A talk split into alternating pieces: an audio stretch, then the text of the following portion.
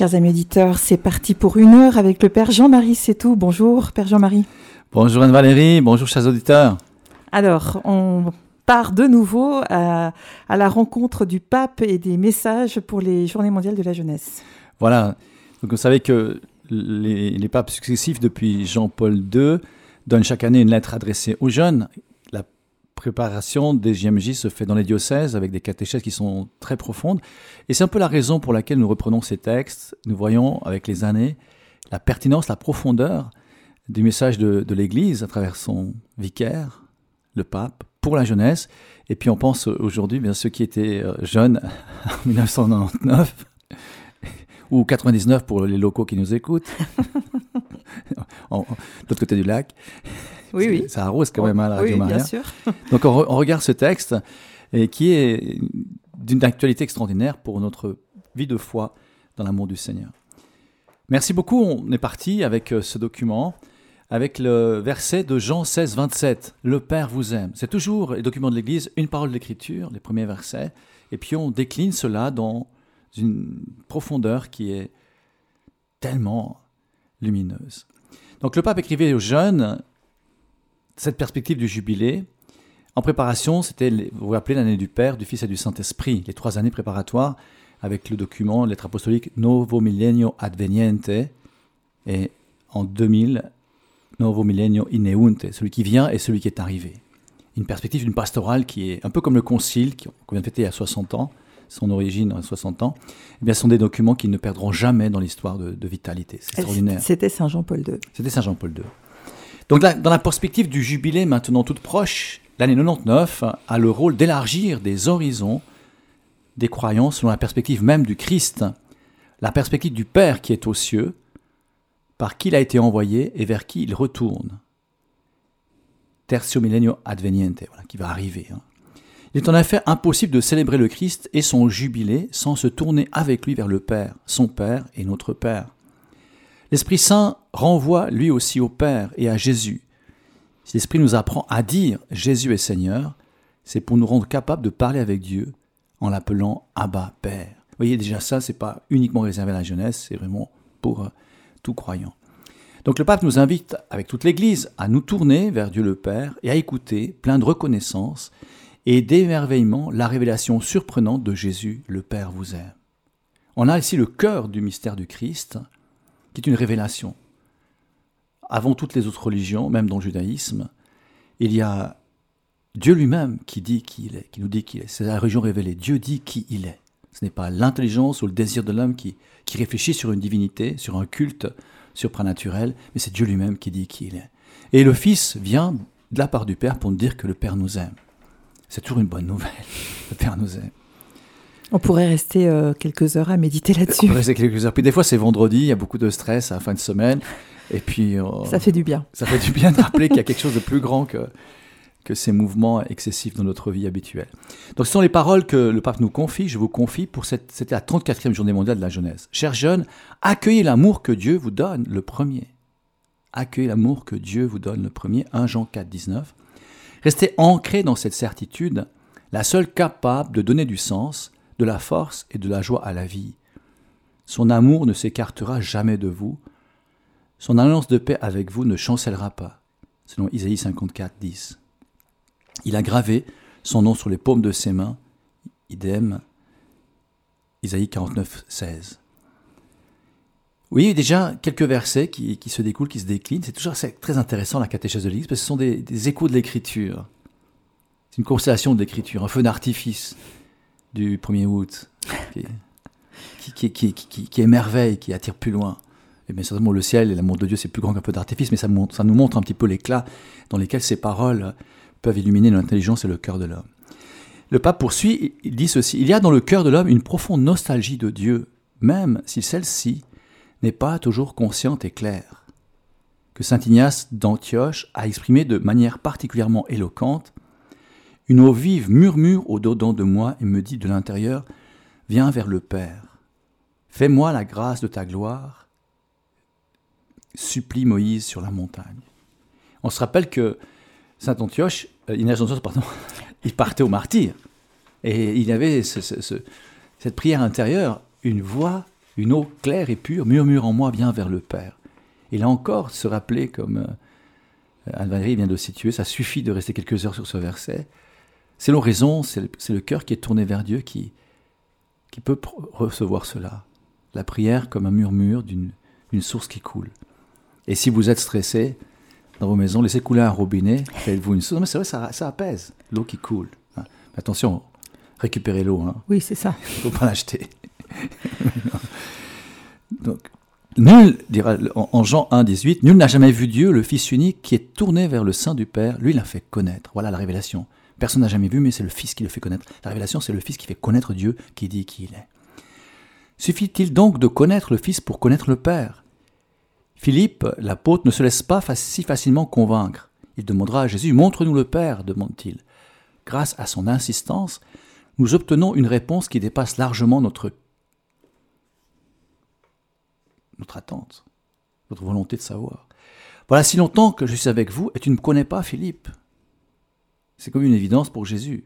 Il y a si longtemps que je suis là et vous ne me connaissez pas. Tu ne connais pas le Père.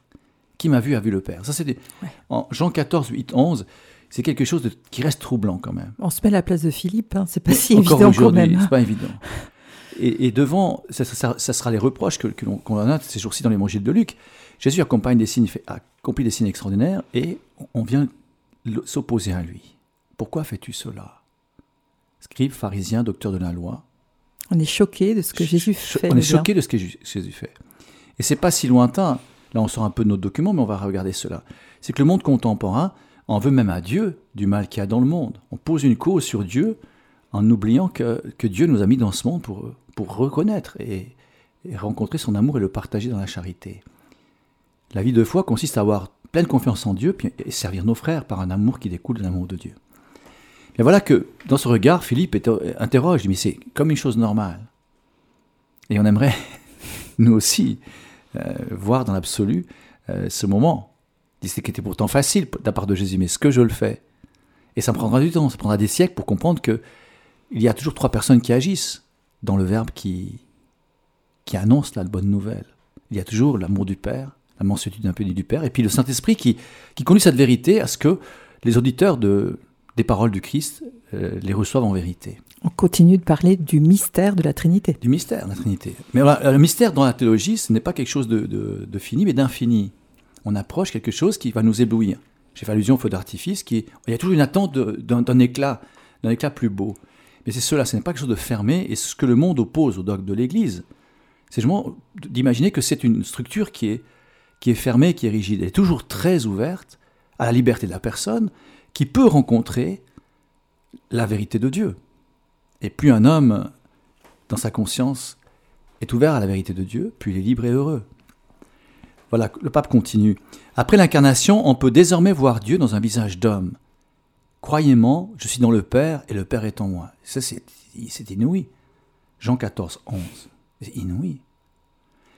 Ces deux natures du Christ, elles sont toujours à accueillir dans la foi comme notre vie de, chrétien, qui a sa double nature, de grâce et de péché. Mais il n'y a pas cela dans le Christ. Il y a la nature humaine et divine, sans tâche. Pour nous, nous sommes marqués par cette double faute de la concupiscence et du péché, conduit le péché originel et du, du manque de foi. C'est ce qui fait qu'on a de la peine toujours à adhérer directement. On réfléchit, il y a un doute cartésien sur euh, conscient sur, sur, nos réponses face à Dieu, c'est qu'on a de la peine à, recevoir tout de suite la vérité divine.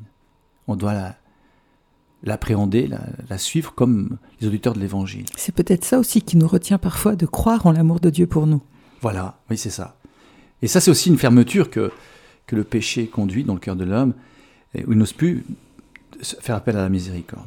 Donc le fait que Jésus dise mais le Père est en moi, c'est-à-dire que toute l'action que fait Jésus, il le fait dans l'amour, l'obéissance, l'amour qu'il a pour le Père, l'amour extrême pour le Père, toujours dans l'émotion et la vie du Saint-Esprit, qui est le mouvement d'amour au cœur de la Trinité. Donc Jésus ne dit seulement à Philippe, mais à tous ceux qui croiront. Depuis lors, celui qui accueille le Fils de Dieu accueille celui qui l'a envoyé. Encore une parole d'écriture, Jean 13, 20. Et en revanche, qui me hait, est aussi mon Père, Jean 15, 23. Un nouveau rapport devient dès lors possible entre le Créateur et la créature, celui du Fils avec son Père, en réponse aux disciples qui veulent entrer dans les secrets de Dieu et demandent à Jésus de leur apprendre à prier pour être soutenus le long du chemin. Jésus leur enseigne Notre Père, synthèse de tout l'évangile, selon Tertullien, dans De Oratio numéro 1. Notre condition de fils y est confirmée.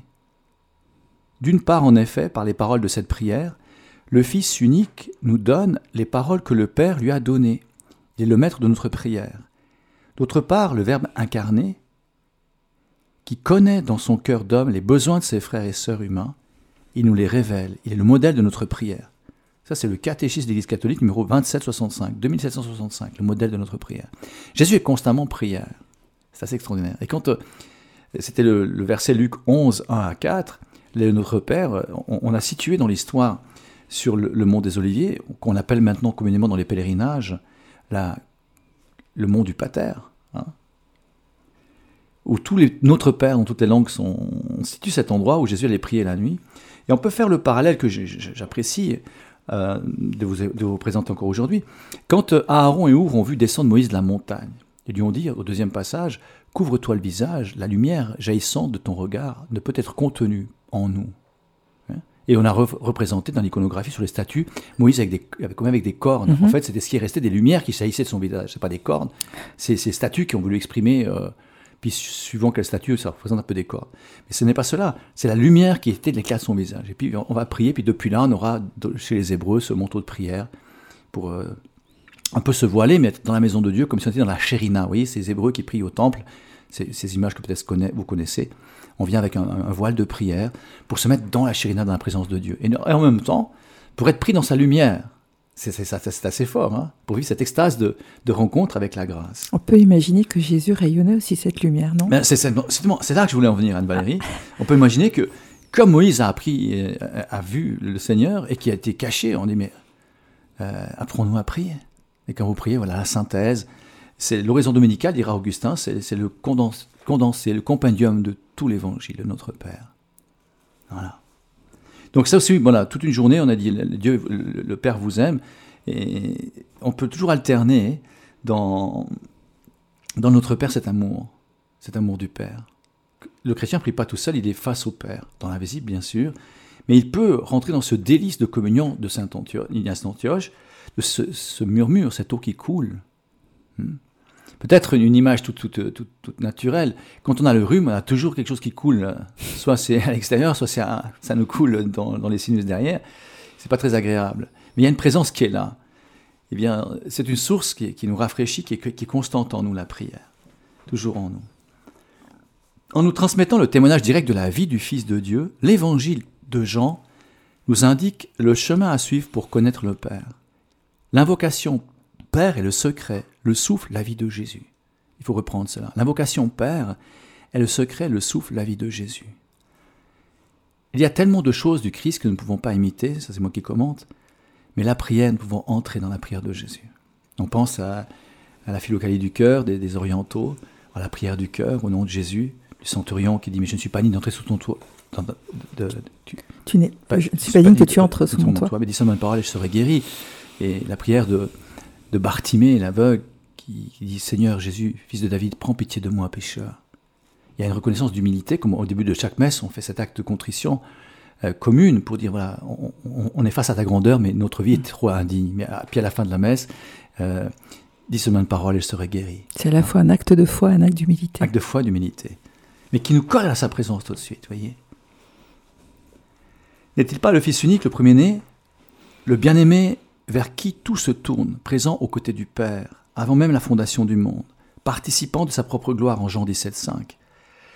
Si Jésus reçoit du Père le pouvoir sur toute chose, le message à annoncer, l'œuvre à accomplir, en Jean 14, 31, les disciples eux-mêmes, eux-mêmes ne lui apprennent pas. C'est le Père qui les lui a donnés, lui confiant la tâche de les préserver du mal afin qu'aucun ne se perde. On n'a que des versets d'écriture qui se suivent. Jean 18, 9.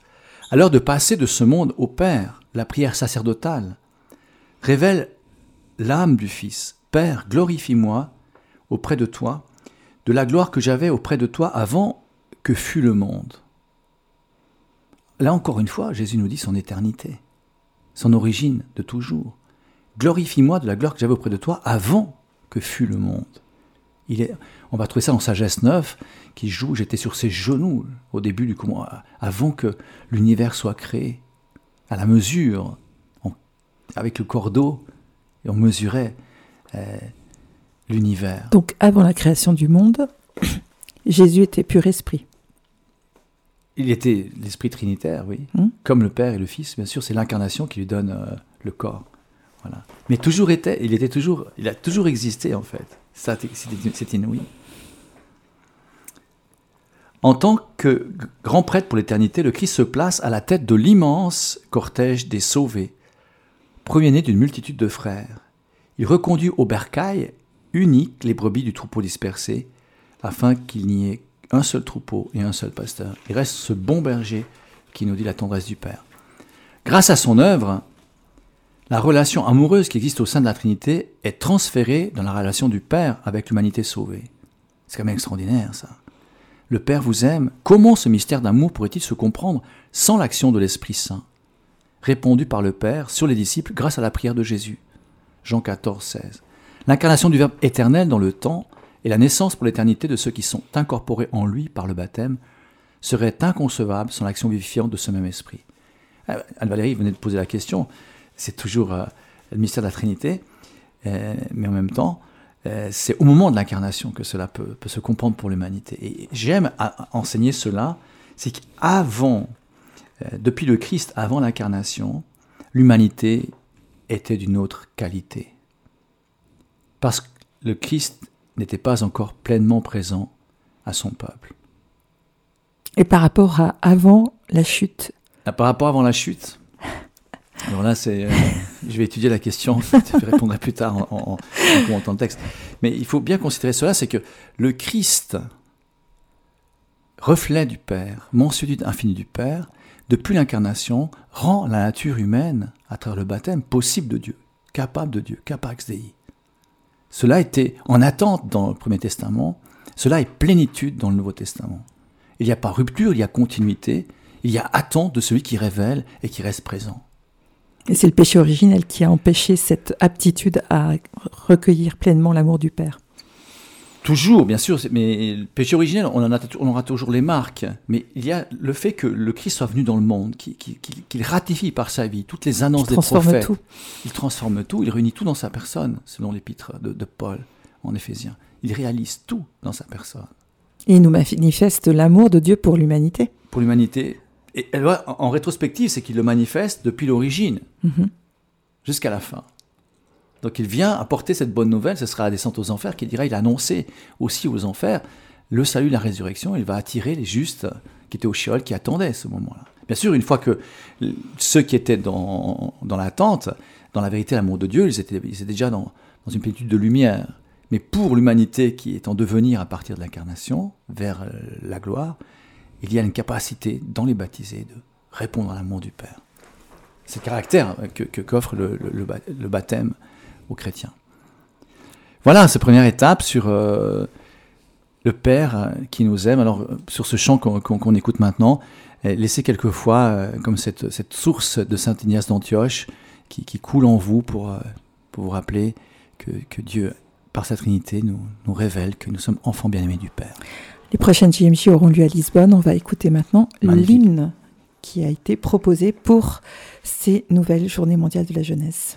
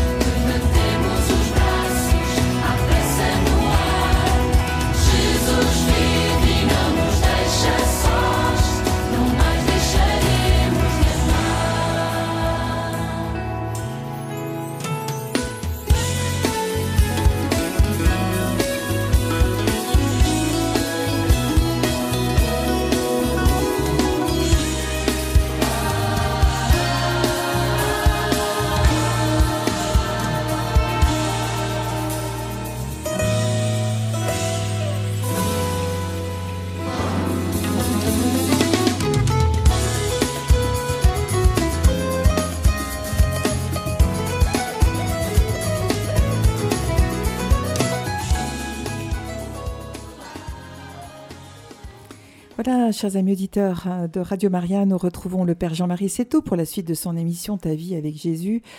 Eh bien, vous pouvez aussi intervenir dans cette émission en appelant le 021 313 43 90 ou en nous envoyant vos questions par SMS au 079 658 78 52. Merci beaucoup. Espérons que le téléphone euh, registre l'appel, bondisse. voilà. Voyez, chers auditeurs, chers amis fidèles à Radio Maria Suisse Romande, combien l'enseignement euh, habituel, quotidien de l'Église auprès de la jeunesse est normatif pour notre rencontre avec notre bien-aimé Seigneur. Jésus qui révèle combien il est aimé du Père et qu'il veut laisser, qui a soif de laisser son amour en chaque cœur de qui veut croire en lui, qui veut le chercher. Dieu a tant aimé le monde, dit Saint Jean 3,16, qu'il a donné son Fils unique afin que quiconque croit en lui ne se perde pas, mais qu'il ait la vie éternelle. Le monde est aimé de Dieu, et malgré tous les refus dont il est capable, il sera aimé jusqu'à la fin. Le Père vous aime, depuis toujours et pour toujours. Voilà la nouveauté inédite, l'annonce si simple et si bouleversante que l'Église doit donner à l'homme. Dans Christi Fideles Laicis 34. Si le Fils, et voilà, Christi Fideles Laicis, c'est le, la lettre apostolique pour euh, la mission des laïcs. C'est un document normatif pour comment les laïcs sont invités à, par le mandat du baptême à faire avancer le royaume de Dieu. Si le Fils ne nous, avait pas dit que cette parole, ce serait suffisant. Voyez quelle manifestation d'amour le Père nous a donné pour que nous soyons appelés enfants de Dieu, et nous le sommes.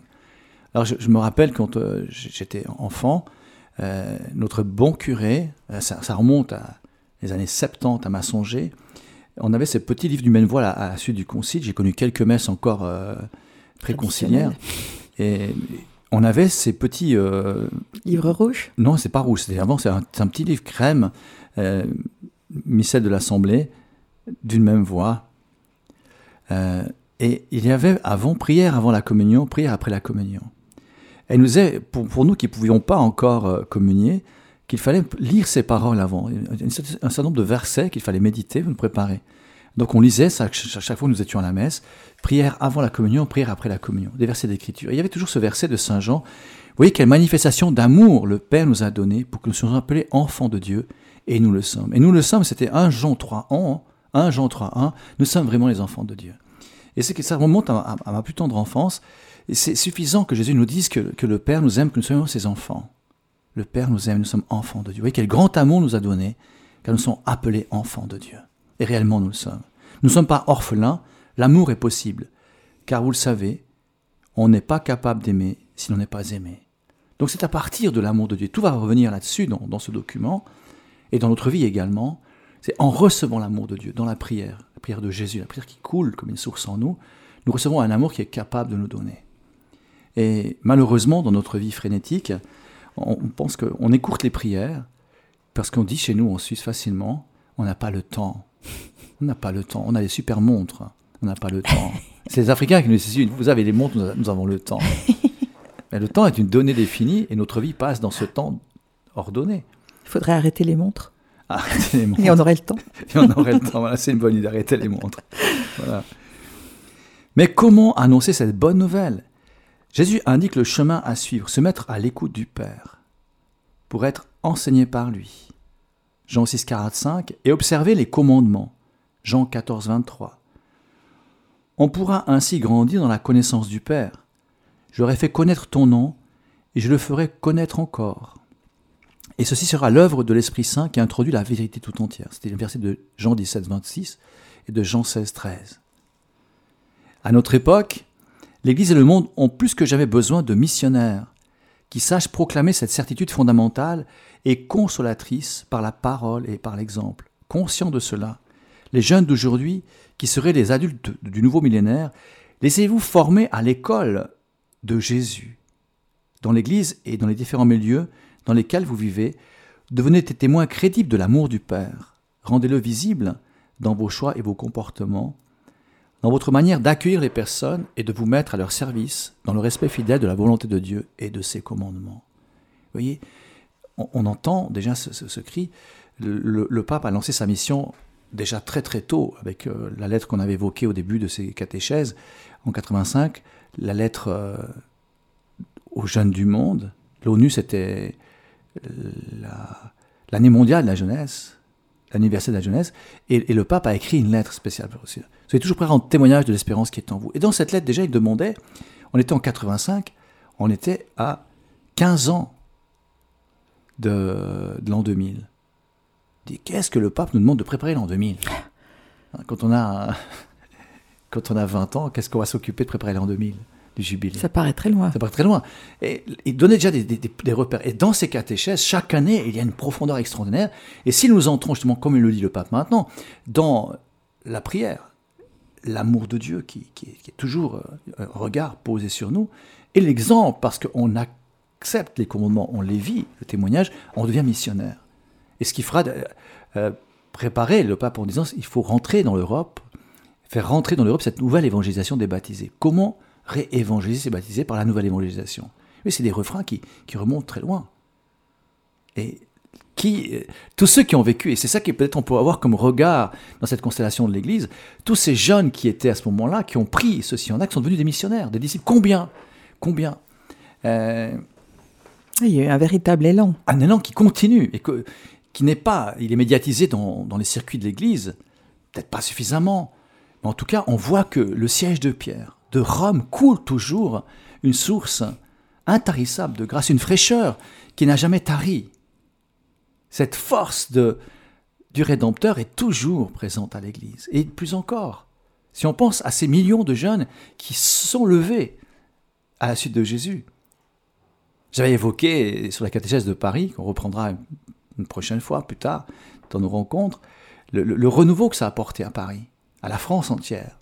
Renouveau vocationnel, renouveau pastoral, renouveau ecclésial, une église qui, qui se rafraîchit. Et on vient de fêter la semaine dernière, avec la fête de Jean 23, l'ouverture du concile. Qu'est-ce qu'a fait le pape Jean 23 Il a ouvert les fenêtres pour laisser rentrer le vent frais du Saint-Esprit dans la curie, mais sur euh, les, les membres de l'église, à travers les têtes pour correspondre à les têtes de l'Église, qui sont des serviteurs de l'espérance et de la grâce.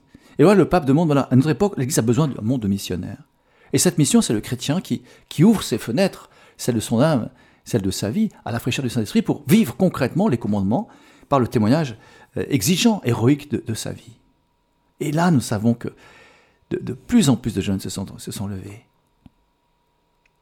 Et nous sommes cette génération, Jean-Paul II, qui ne vieillit pas.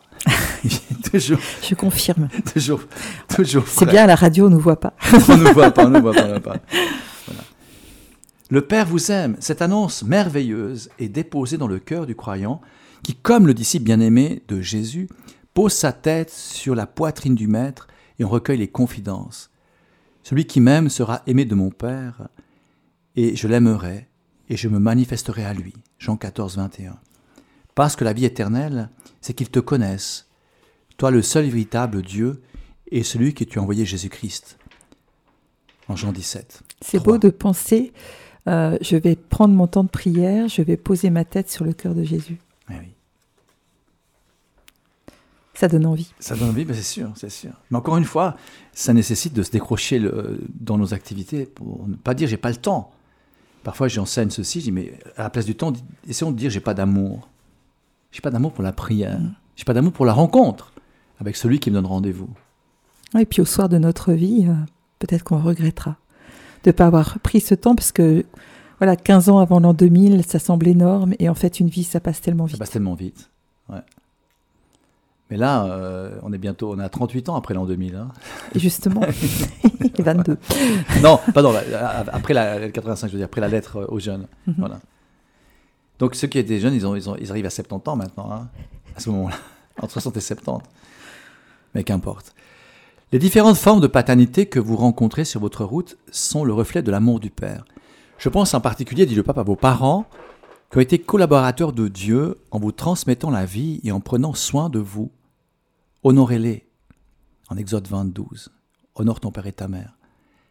Et, on, peut, aussi se rapprocher du pape François qui demande ce- ce- cette relation entre les générations, demande aux jeunes de prendre du temps, de rencontrer les personnes âgées, leurs parents, leurs grands-parents, les anciens, pour euh, recevoir de la sagesse.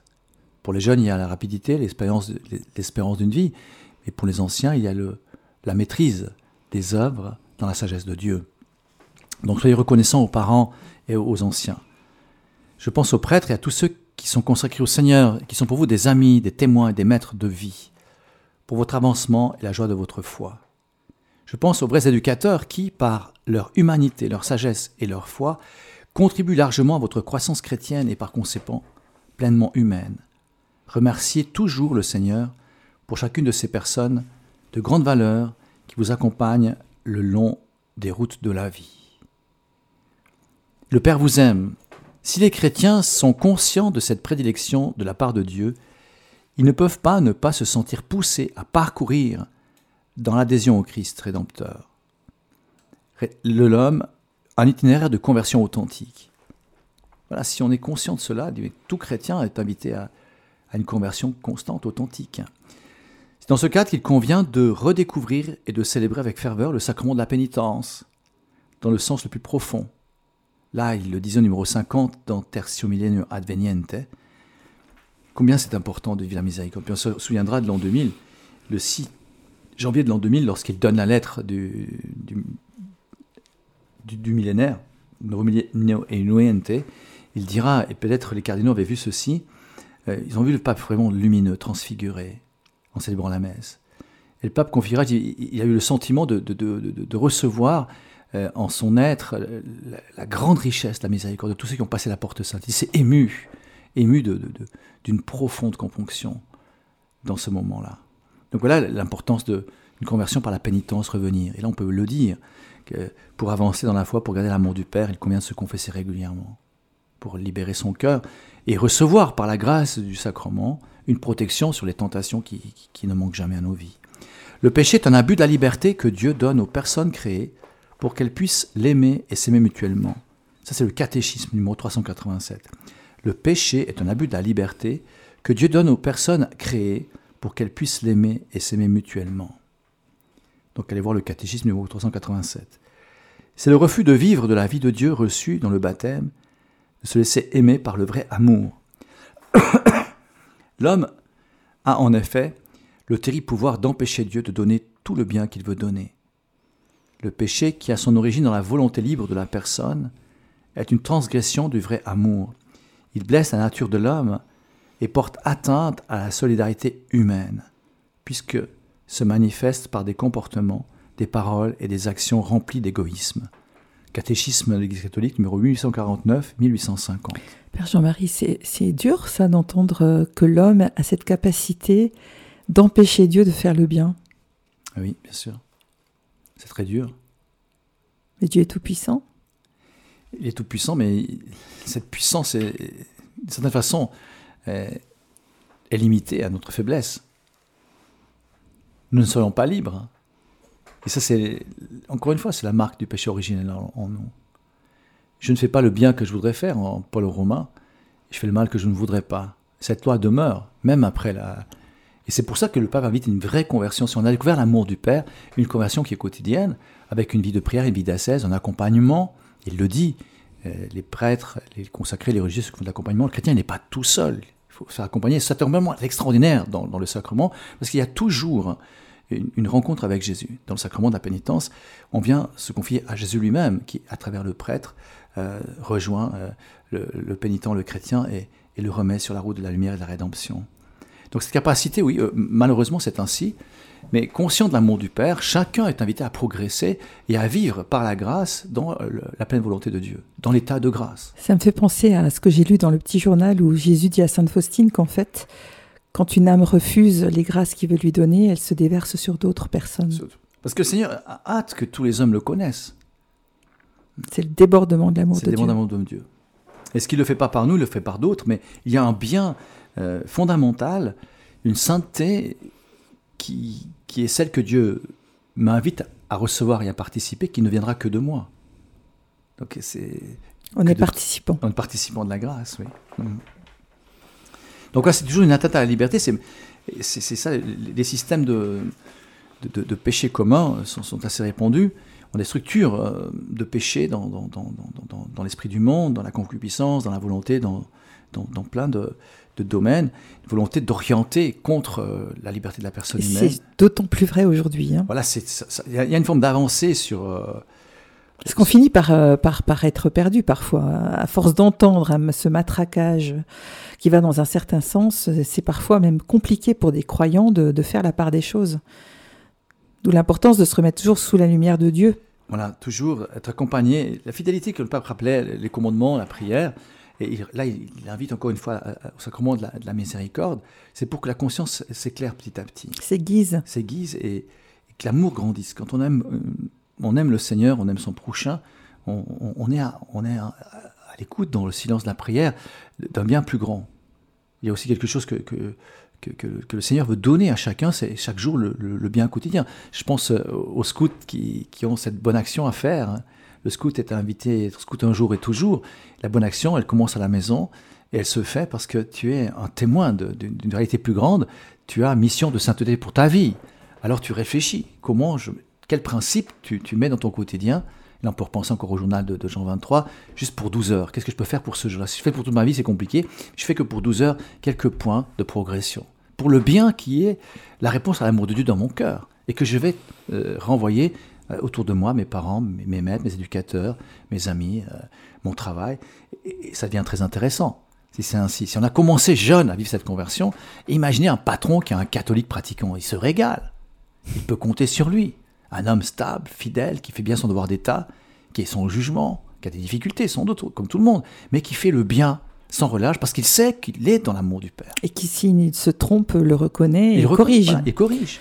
Et c'est, j'embête mes jeunes, je dis, sur vos CV, n'oubliez pas de dire que vous êtes catholique pratiquant. c'est la première base. Je dis, mais si c'est un catholique pratiquant, mais il n'y a plus de problème. Le gars, il va se remettre en question, il va faire avancer euh, la boîte. C'est vrai. C'est partout comme ça, si vous voulez. Partout. Euh, Le chrétien a une puissance, un levier sur le monde qui est inouï. Il peut faire le bien sans relâche, avec l'aide de Dieu. Pas par ses forces, mais l'aide de Dieu. Qui viennent amplifier ses forces. D'accord? C'est le drame permanent de l'homme qui choisit souvent l'esclavage, se soumettant à la peur, à des caprices, à des habitudes mauvaises, créant ainsi des idoles qui le dominent, des idéologies qui avilissent son humanité. Dans l'évangile de Jean, on peut dire quiconque commet le péché est un esclave. Jésus a dit convertissez-vous et croyez à l'évangile, c'est notre fameux message d'entrée en carême. À l'origine de toute vraie conversion, il y a le regard de Dieu sur le pécheur. C'est un regard qui se traduit par une recherche pleine d'amour, une passion jusqu'à la croix, une volonté de pardonner, qui, manifestant au coupable l'estime de l'amour dont il continue à être l'objet, lui révèle en même temps le désordre dans lequel il est plongé, l'encourageant à décider de changer de vie. C'est le cas de Matthieu, de Lévi, de Zachée, de la femme adultère, du larron, de la samaritaine. Les, les exemples dans l'Évangile sont multiples et ils nous rejoignent encore aujourd'hui. L'homme ne peut pas vivre sans amour. Il demeure pour lui-même un être incompréhensible. Sa vie est privée de sens s'il ne reçoit pas la révélation de l'amour, s'il ne rencontre pas l'amour, s'il n'en fait pas l'expérience, s'il ne le fait pas sien, s'il n'y participe pas fortement. Ça, c'était dans l'encyclique Redemptor Hominis. Lorsqu'il a découvert et goûté le Dieu de la miséricorde et du pardon, l'être humain ne peut vivre autrement qu'en se convertissant continuellement à lui. Alors on remet un petit peu de musique et puis on va terminer sur euh, la grande joie d'être réconcilié.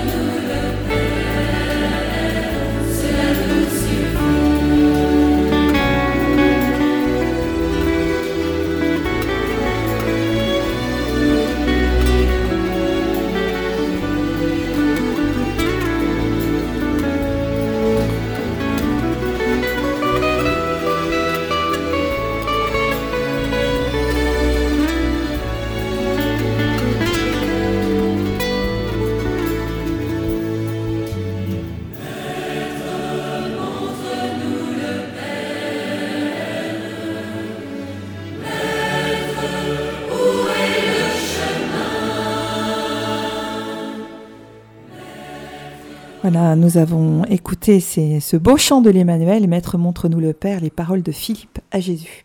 Alors terminons, chers amis auditeurs, euh, notre réflexion sur euh, ces préparations du pape pour le jubilé euh, auprès des jeunes. En regardant toujours, en ayant en nous cette mémoire extraordinaire, considérons tous ceux qui, tous les jeunes qui ont pris leur maturité dans la foi et qui ont vécu cette rencontre lumineuse, extraordinaire, bouleversante et qui est restée constante à leur vie. Regardons cette humanité qui s'est relevée, cette mission, cette foule de, disciples, de témoins qui marchent, qui vivent dans le monde aujourd'hui avec cette volonté de toujours faire le, de toujours faire le bien sans relâche parce qu'il se sait aimé du Père. Ce chrétien-là, j'espère que c'est toi aujourd'hui.